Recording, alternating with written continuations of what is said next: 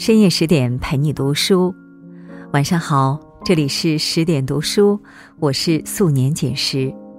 今天我要和大家讲卞之琳和张充和的故事。你来过一阵子，我想念一辈子。听完之后，别忘了在文末点一个再看呢。接下来，我们一起来听。什么样的爱情最让人念念不忘呢？大概是得不到，何以失去吧。就像卞之琳苦恋张充和六十载，情根深重却有缘无分，空劳有情人千念一生。有人曾向张充和询问卞张之恋的始末，张充和却回应说：“说苦恋有点勉强。”我完全没有和他练过，所以谈不上苦与不苦。一九二九年，卞之琳考入北大外文系后，开始写诗。那时他颇有抱负，表示自己的诗作绝不局限于脂粉气息的私生活。可是之后与张充和的相遇，却又实实在在的影响了他的创作风格。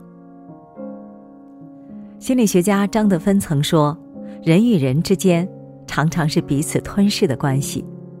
如果我不够硬，就很容易被他人吞噬。”在卞之琳和张充和之间，很显然，张充和的气场、他的人格魅力，举重若轻的吞噬了卞之琳，影响了他的一生。卞之琳那时常去北平西城的沈从文家玩，也就是从那里，卞之琳遇到了张充和。那会儿，张春和借住在姐姐姐夫家，打算报考北大。后来成绩出来了，数学零分，但由于文章实在好，还是被北大破格录取了。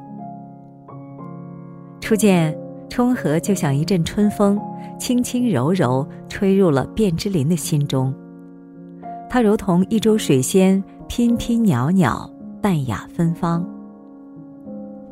这一眼就是一辈子。那一年，卞之琳二十三岁，张充和也不过十九岁。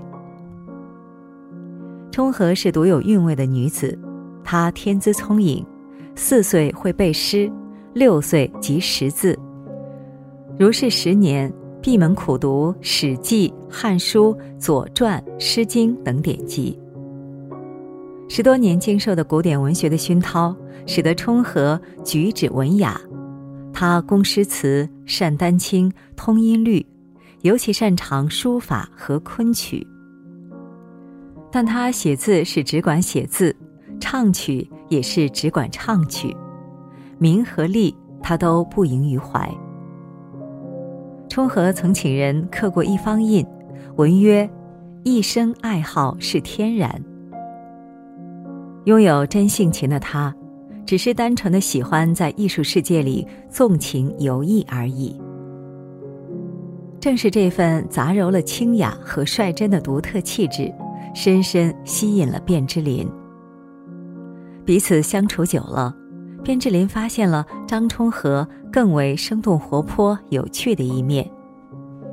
他极为健谈，看问题一针见血，平日里又促狭淘气。渐渐的，这位灵魂别有洞天女子的身影已在卞之琳心中挥之不去。卞之琳沉静内敛、敏感寡言，张充和的俏皮简白。实实在在的戳中了他的心。都是一样的青葱年华，张充和与巴金、靳乙、卞之琳等喜欢文艺的年轻人常玩在一起。玩的迟了，男生们会送女生回家。那时的融融月色，那时的盈盈笑语，深深铭刻在卞之琳心中，一辈子都难以拂去。悲惨世界里有一句话：“真爱的第一个征兆，在男孩身上是胆怯，在女孩身上是大胆。”胆怯的卞之琳始终开不了这个莽撞的口，只能一趟趟往沈从文家里跑。沈家来往的客人那么多，看上去活泼的张充和跟每个人都相谈甚欢。他揣度不出他对他跟旁人是否有什么区别。看，当时的月亮曾经代表谁的心，结果都一样。年少情怀总是诗，人生的初次爱恋总是那么小心翼翼，那么慌张惶惑。被爱神击中的年轻人总是期盼有个大团圆结局，然而上天的翻云覆雨手有时候也很促狭。思来想去，卞之琳只能把绵密的情感枝枝叶叶编入诗中，寄给张充和。这年十月，卞之琳写了首诗送给心中女神。诗中的男人倾慕着一位女子。却又不敢表白，只能远远的偷偷看她，只敢在梦中大胆追寻她的足迹。这首诗就是有名的《断章》。你站在桥上看风景，看风景人在楼上看你。明月装饰了你的窗子，你装饰了别人的梦。也许真爱一个人便是如此吧，会自卑，会胆怯，会克制。面对他如仰望女神，对方哪儿哪儿都金光闪耀，自己哪儿哪儿都差强人意。这正如赛林格在《破碎故事之心》中所说：“有人认为爱是性，是婚姻，是清晨六点的吻，是一堆孩子。”也许真是这样的，莱斯特小姐。但你知道我怎么想吗？我觉得爱是想触碰又收回的手。卞之琳是想借诗表达内心的倾慕，但又写得如此朦胧，让张充和根本无法回应。以充和的性格，他更愿意接受直接的表白、热烈的追求。就像她之后的丈夫傅汉思那般，卞之琳的婆婆妈妈在冲和眼中实在是不够爽快。一九三五年底，冲和因患肺结核辍学，回苏州老家养病。一九三六年秋，卞母去世，卞之琳办完丧事后，就跑到了苏州与冲和见面。冲和陪他游览苏州的名胜古迹。略尽地主之谊。他们游览名山，看万山红遍，层林尽染；他们散步园林，听鸟声上下，小溪潺潺。这大概是卞之琳跟女神最亲近的一次，他内心装满了盛大的欢喜。他开始做起了梦，开始私下深切感受这方面的悲欢。却又在希望中预感到无望，预感到这还是不会开花结果。爱情这东西很是奇妙，不是努力就可以成功的，甚至有时候越是心心念念，对方就离得越远。爱与哀愁在诗人心中激荡。一九三七年。卞之琳把自己的诗编成了装饰集，赠予冲和，扉页上写着“献给张充和”，其意不言自明。诗人恨不得把世间最美的东西都献给他。在诗中，他说他的美是山中的一道小水，是屋前屋后的春潮，是南村外一夜开齐了的杏花。卞之琳苦苦等着张充和的回音。那一年，他住在雁荡山的慈悲寺，在崎岖山路中穿行大半座山，只为取他的信。六七月，江南梅雨霏霏，他独自行走在漫天雨幕中，心中只感到凄凉的甜蜜。然而，感情的事最是勉强不得。他是弱水三千，只取一瓢饮；他却是内心朗朗，眼前有无尽天地。一九四七年，卞之琳准备去牛津大学上学，他来到苏州小住，并与冲和话别。送他到巷口之后，冲和便转身离去。他兀自伫立在江南烟雨中，凝望着他的背影。心中的他如同一株深谷之幽兰，如此美丽，却又如此遥远。他与他之间似乎永远隔着厚厚的障壁，谁也无法向前迈出一步。这一步是如此艰难，无法移动分毫。无论是过去、现在。还是将来。世界上最远的距离，不过是最爱的人身在咫尺，却说不出“我爱你”。我多想拥抱你，可惜时光之里，山南水北，可惜你我之间，人来人往。等到卞之琳再次回到苏州的时候。冲和已早有了意中人，他与美国人傅汉斯一见如故，八个月后便结了婚。一九四九年一月，冲和随夫远赴重洋，移居美国。赴美后，他先后在哈佛、耶鲁等大学执教，传授昆曲和书法，又倡议昆曲爱好者成立了海外昆曲社。诗人赞之为西方世界中的东方风雅守夜人。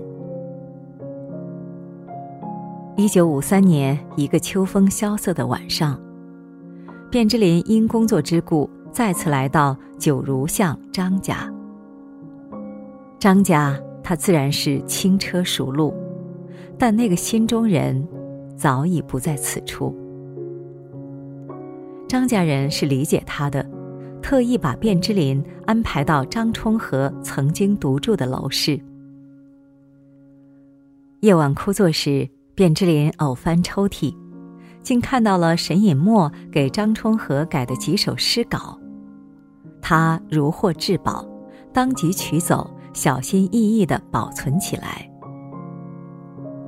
爱一个人，是连任何细枝末节都要妥帖珍藏的。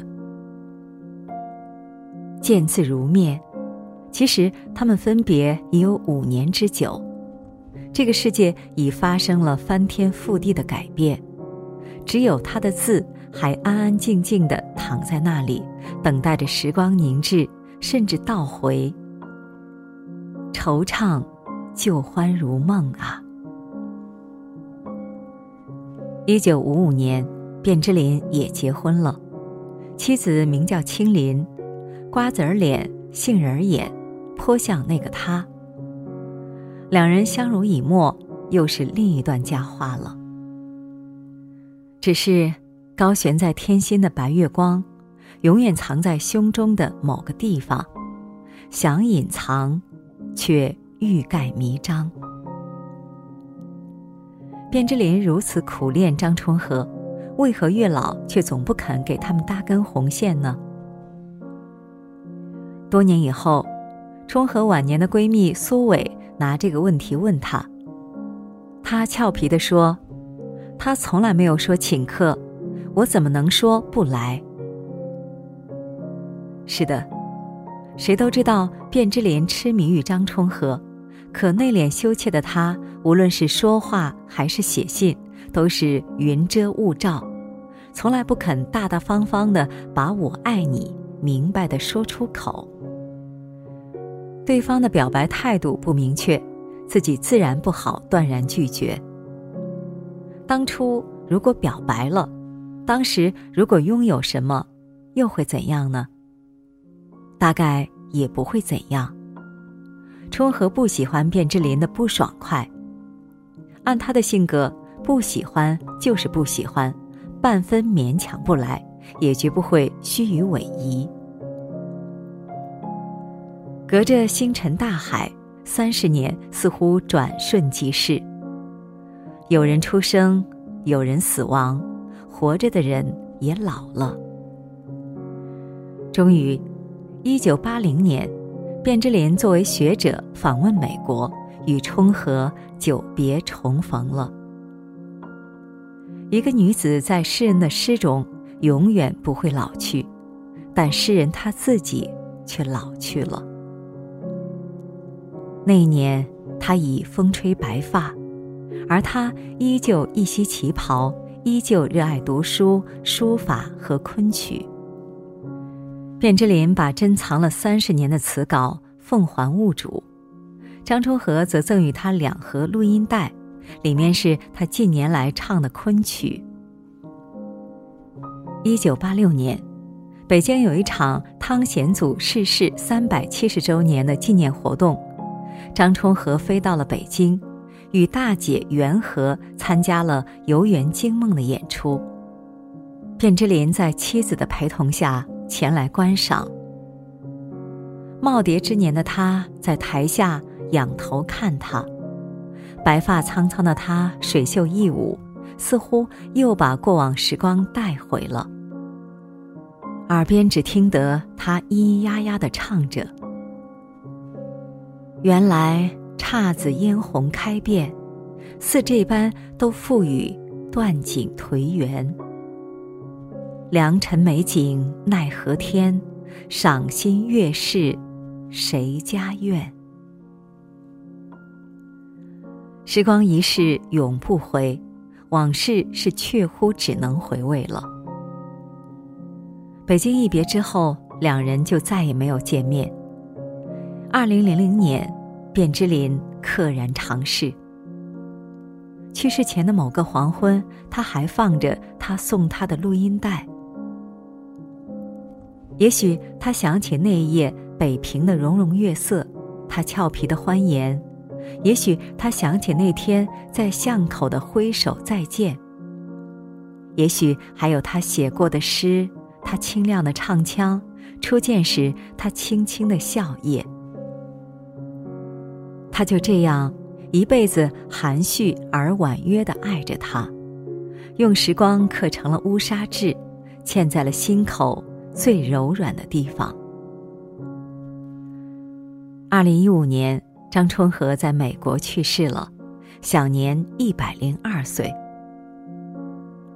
那么多的故事，已渐渐消散在历史的风尘里，留后人细细回味。好了，今天的文章我们就分享完了。更多美文，请继续关注十点读书，也欢迎把我们推荐给你的朋友和家人。让我们在阅读里遇见更好的自己。今晚就是这样，我是素年锦时，祝你晚安，做个好梦。